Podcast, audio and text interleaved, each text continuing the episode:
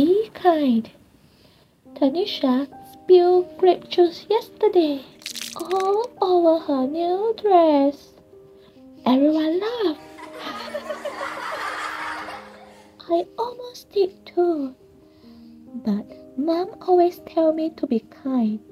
So I tried. I don't think it worked. I say, purple is my favorite color. I thought Tanisha would smile, but she ran into the hole instead.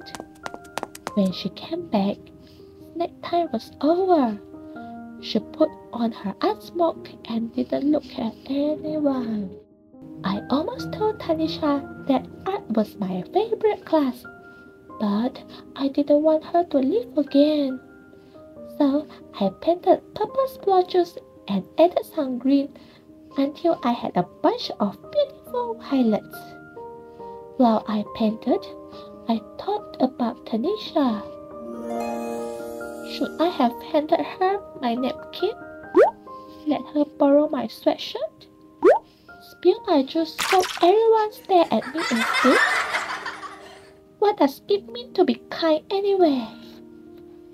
Maybe it is giving making cookies for Mr. Rinaldi who lives alone. Letting someone with smaller feet have my two tight shoes. He might win races in them too. Or maybe it is helping. Putting dirty dishes in the sink. Cleaning up after all this. our class guinea pig. He is a messy eater.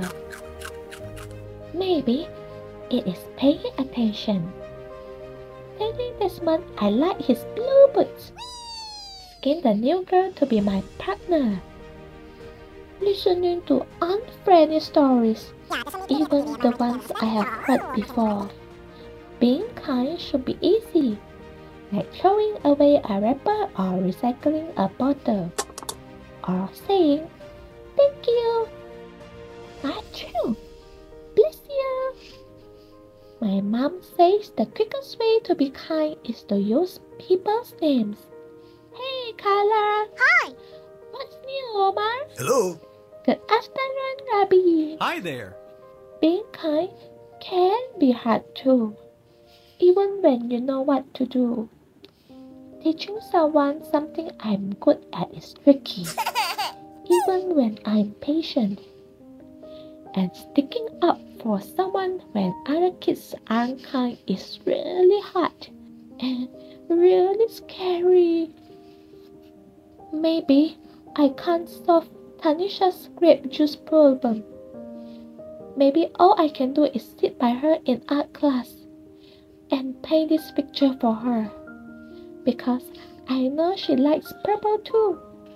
Maybe I can only do small things but my small things might join small things other people do.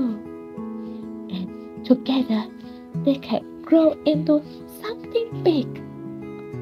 Something really big. So big that all our kindnesses spill out of our school.